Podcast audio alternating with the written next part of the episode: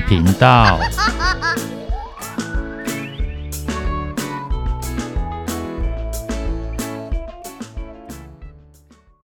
欢迎收听《不想说故事》，鸡小妹与神秘海洋第二十九集。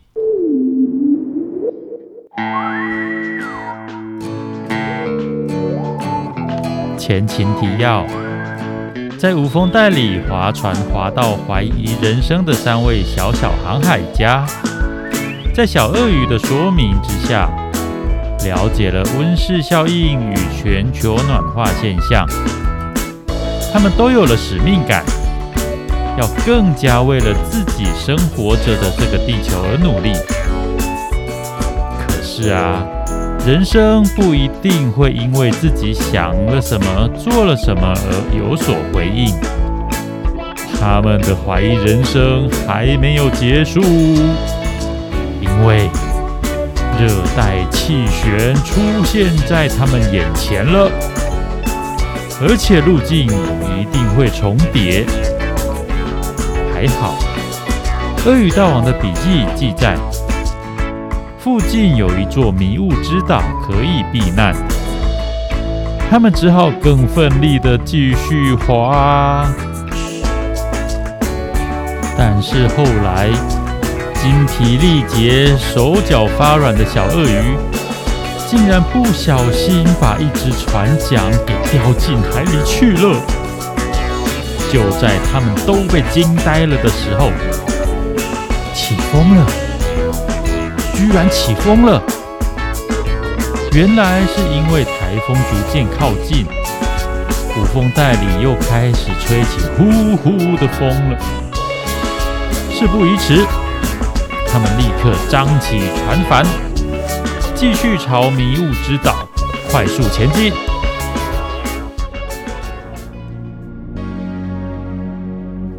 终于。他们已经完全进入暴风圈里面了，天上早已乌云密布，海浪也越来越汹涌，甚至已经开始下起雨来。与前些日子的风平浪静完全不同，根本无法让人联想到这里是无风带。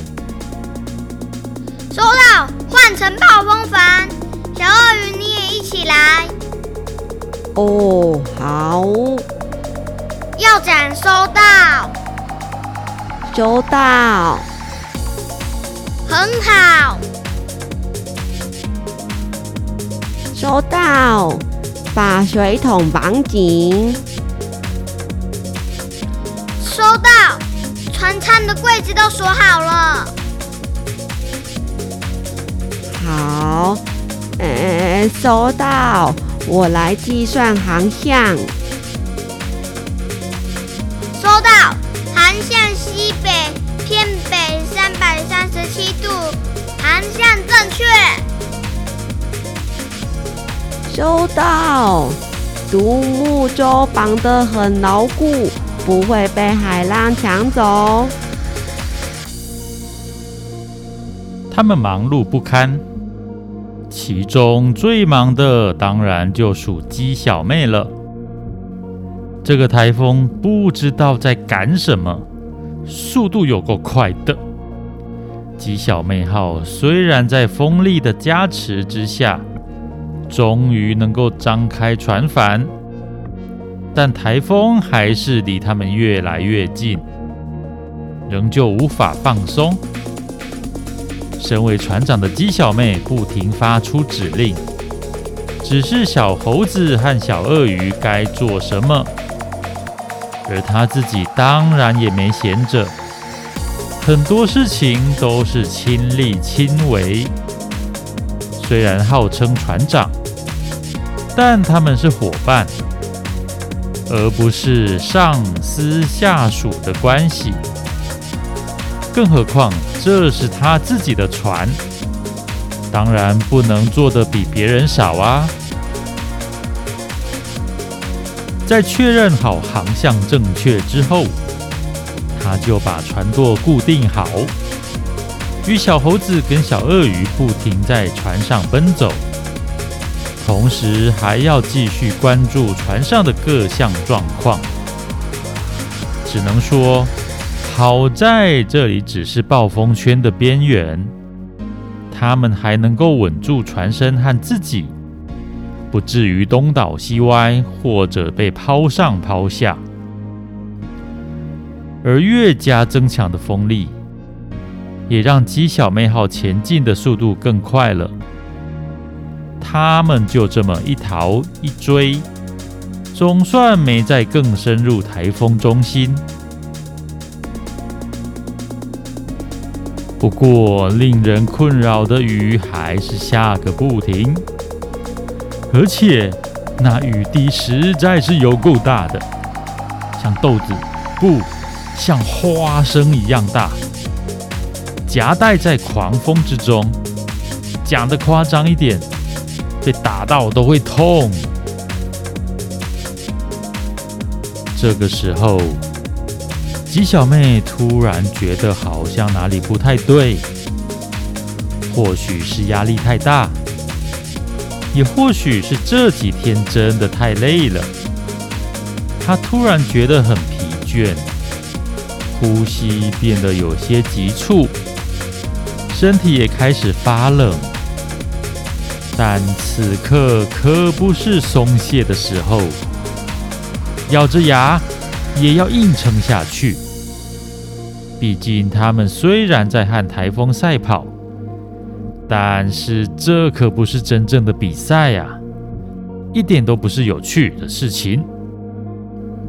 也不是抵达终点迷雾之岛就会瞬间结束，他们还得想办法安置船只，然后上岸找到可以遮风避雨的地方，否则无论哪边受到伤害，航行可能都无法继续下去。看见陆地了！不知过了多久。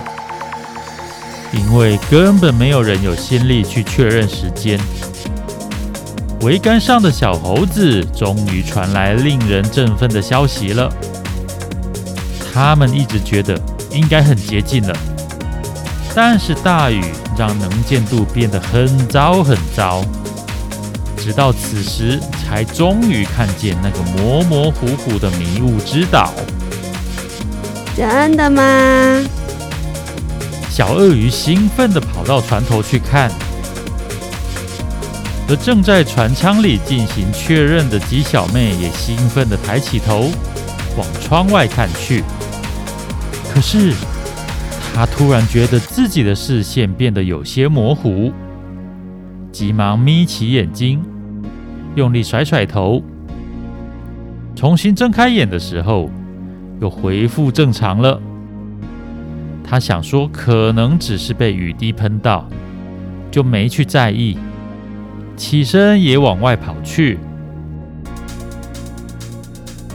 船身晃得更厉害了，鸡小妹的脚步有些踉跄，她试着稳住自己的身体，同时伸手想抓住从桅杆拉下来的绳索，但是就在这个时候。她眼中的世界突然旋转起来，就好像有人恶作剧把电视荧幕倒过来看。然后他觉得自己似乎撞到了什么东西，接着眼前突然变暗了。鸡小妹，你怎么了？小猴子与小鳄鱼的呼喊声是他最后的记忆。到底是怎么回事呢？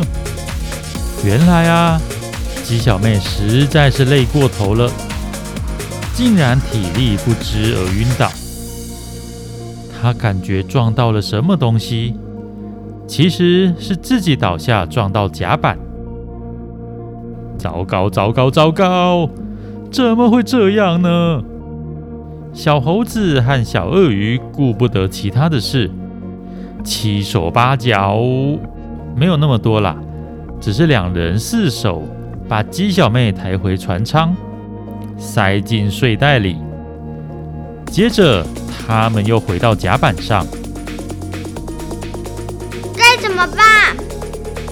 我们得加油。可是少了鸡小妹，我不知道能不能办到。一直以来都很可靠的小猴子，突然变得有些胆怯。如果你都不行，那我怎么办？小鳄鱼则是更加惊恐，连忙鼓励小猴子：“小猴子，你要振作，现在只能靠我们了。我相信你一定办得到。告诉我该怎么做，我会尽全力配合你。”有了小鳄鱼的鼓励，小猴子终于稍微冷静下来了。是啊，鸡小妹暂时退出战力，小鳄鱼需要有人依靠。自乱阵脚的话，可能就真的到此为止了。现在正是最需要它的时候。你说的没错，小鳄鱼。了解了自己的责任，小猴子深深吸一口气。变得稳重多了。来吧，你先来掌舵。我们已经很靠近岸边了，我要在上面观察。就在云雾飘渺、浪花破碎的尽头，迷雾迷雾迷雾，迷雾之岛终于现身了。果真岛如其名。从刚发现一直到现在，都隐藏在一片云雾之中，只能隐隐约约看到模糊的影子。因此，越接近岸边，越需要小心翼翼。他们第一次来到此处，并不清楚这里海岸的状况，是沙岸还是岩岸呢？会不会有漩涡？这里肯定没有码头的吧？千万不要触礁啊！到时可能得抢滩上岸，还得带着鸡小妹和一些补给品。那该怎么固定鸡小妹号才好呢？千头万绪。小猴子觉得这可能是他这一辈子动脑动最快的一次了。终于，海已经变得很浅了，他也总算看得见海底的情况。是沙滩。小猴子松了一口气，这么一来就不必担心触礁的问题了。他立刻就决定在这里下锚，并迅速和小鳄鱼一起收起暴风帆，装了一袋补给品，连同昏迷的吉小妹一起搬到独木舟上。小猴子，你来驾驶独木舟吧。小鳄鱼已经把那一罐备用燃料拿出来了。一边加进独木舟的动力马达油箱里，一边说：“那你该怎么办？”我比较会游泳，我会跟在旁边一起游上岸。这个时候已经容不得犹豫不决了。小猴子立刻采纳这个意见，松开独木舟的绳子，两个人在独木舟上。一个人在海里，一同往岸上而去。浪又更大了。独木舟经过一连串的起伏之后，终于顺利在岸边搁浅。而小鳄鱼水性真的不错，虽然晚了一些，但是也顺利上岸了。而他们实在是很幸运，距离岸边不远的山壁上就有个小山洞，可以躲得进去。他们用尽最后一丝力量，连着独木舟一起拖到山洞旁边，再赶快把鸡小妹还有补给品搬进去。这个时候，强壮的小鳄鱼真的特别可靠。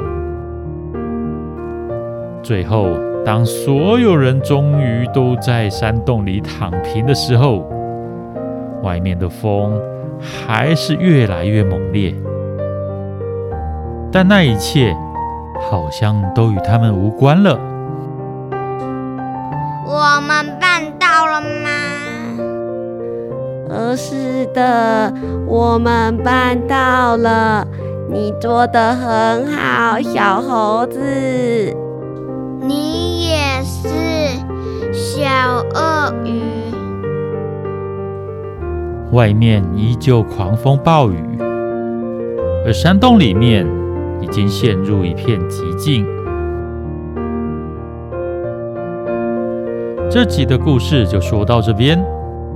他们终于抵达迷雾之岛了，但是鸡小妹究竟怎么了？她能够顺利恢复健康吗？